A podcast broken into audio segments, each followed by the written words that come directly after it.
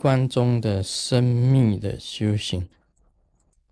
这个闭关呐，在密教里面呢很重视，因为这个关房里面，它的活动的空间很小，那么跟外面呢全部断绝。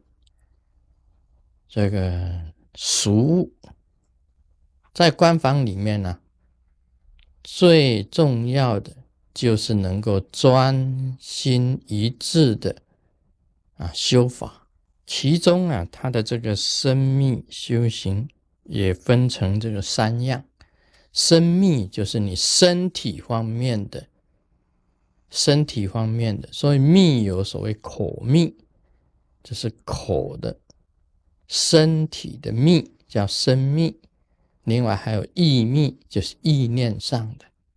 这三者都非常的重要。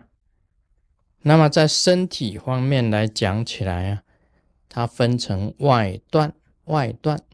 所谓外段呢，就是说你在光房里面呢，不再啊待人接物，待人接物，外面的跟你完全断绝关系，完全断绝掉。这个是属于啊外断的范围，不再待人呐、接物啦，都是外断的。我们彩虹山庄的这个官房啊，经常很多的弟子去使用。但是彩虹山庄啊，它本身来讲起来的官房是比较自由式的，并没有烟关。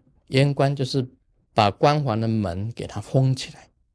你还可以啊，这个洗脸啊，出去洗脸、刷牙，但是不能够讲话，也只有一条路，你出去再回来这样子而已。你不能去绕这个山庄啊，整个山庄去走去绕的，不可以。以前有闭关的弟子，这在官房里面坐一下子以后，他就出来啊散步。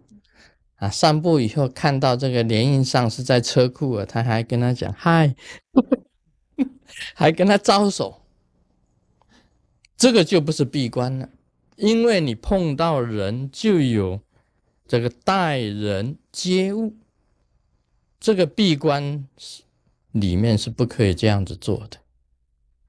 另外有一次啊，啊有这个弟子在官房里面。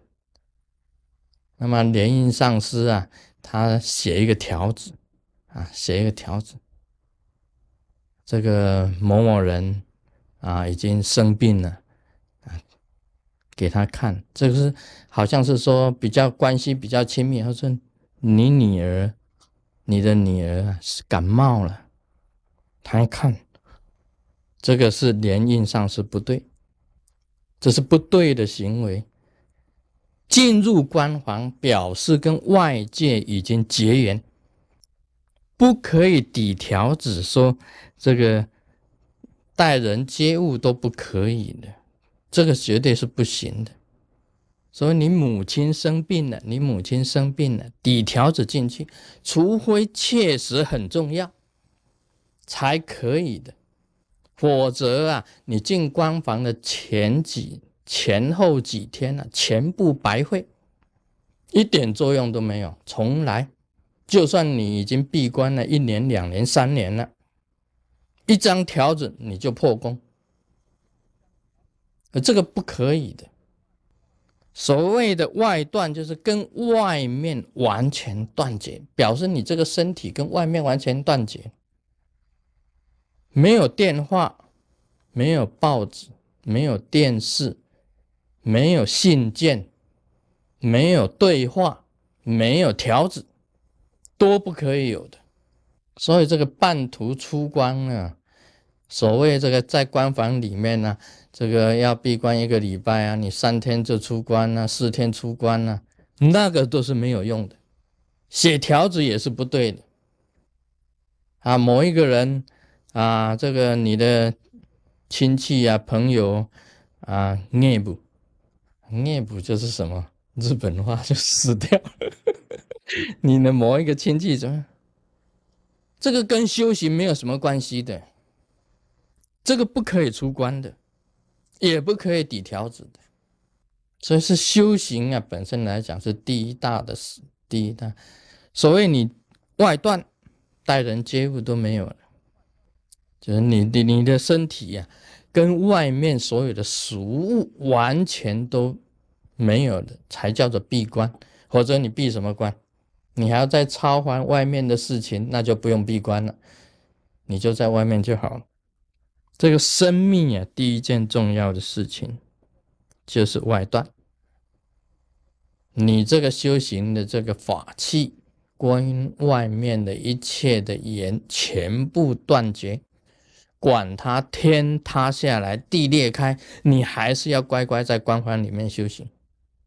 啊，有些弟子闭关呢，很喜欢闭关，他很喜欢进去闭关。我不知道他在里面做什么，总要出来的时候，他说：“哎呀，闭关实在太好了。”不用工作，又可以又可以免费饮食，他出来面孔都肿肿的，嗯，睡眠太多，他就喜欢闭关。所以，我们这些法师啊，一有空他就想说：“哎呀，机会来了，又可以进去里面睡觉。”这个不可以的，不用工作可以睡觉，睡的脸都肿起来，这个不行。所谓闭关呢。是专一修行、专一修行的工作。那么还有呢？再来呢？除了这个外段以外，还有内段。什么是内段呢？内段就是说，你身体的劳动、劳动方面呢是没有的，劳动、劳动方面没有的，你不在里面呢，做一些属于外面的俗事是没有的。那这里呀，虽然修行也有很多的事，好像你这个我们修行的时候啊，就经常要换这个茶，换这个换茶，这个换茶也不用，因为你不能在里面煮开水啊，跟活菩萨换这个净茶，你那里面有小坛城，但是也不用换茶，也不用点香。点香的工作也不用，因为点香的工作也会分掉你自己本身的心。啊，换水果也不用了，因为水果你还要到外面去买，人家还要送上来，你还要洗一洗，还要把它放好，这些工作你都可以不用。啊，今天就先讲到这里。我们马上 b 米 home。